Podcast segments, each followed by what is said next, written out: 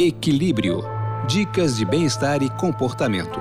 Apresentação: Célia Penteado.